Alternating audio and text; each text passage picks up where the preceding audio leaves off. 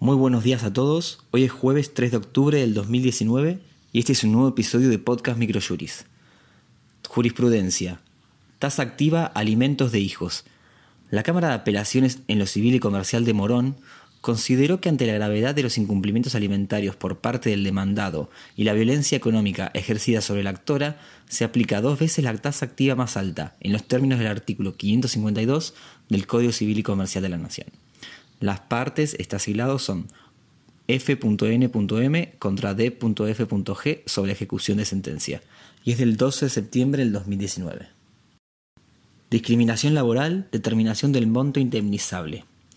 La Suprema Corte de Justicia de la provincia de Mendoza, Sala Segunda, estableció que los fines de cuantificar el daño moral por despido discriminatorio cabe tener en cuenta en esta labor las pautas previstas por el artículo 1741 del Código Civil y Comercial, que determina que el monto y la indemnización debe fijarse ponderando las satisfacciones sustitutivas y compensatorias que puedan procurar las sumas reconocidas.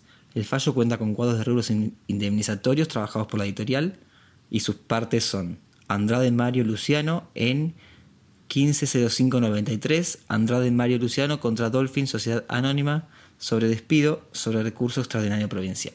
Y es del 1 de agosto del 2019. Tabaquismo, daños y perjuicios. La Cámara Nacional de Apelaciones en lo Civil, Sala C, hizo lugar a la demanda de daños y perjuicios contra dos tabacaleras por la fabricación de cigarrillos cuyo consumo causara el fallecimiento del padre y esposo de las actoras, quien padecía cáncer de pulmón. Este fallo también cuenta con un cuadro de rubros indemnizatorios y sus partes son Q.M.A. contra Nobleza Picardo, Sociedad Anónima y otros sobre daños y perjuicios, y es del 9 de septiembre del 2019. Novedades legislativas. Riesgos del trabajo. Mediante el decreto de necesidad y urgencia número 669 del 2019, el Poder Ejecutivo Nacional modificó el cálculo de, de la indemnización por accidente de trabajo. Trabajadores del sector privado.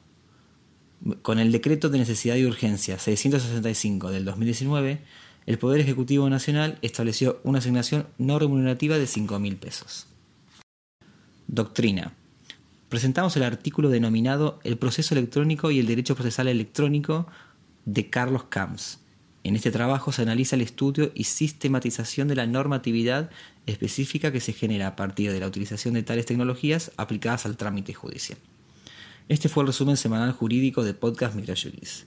La información reseñada en el podcast se encuentra en nuestro blog aldiaargentina.microjuris.com.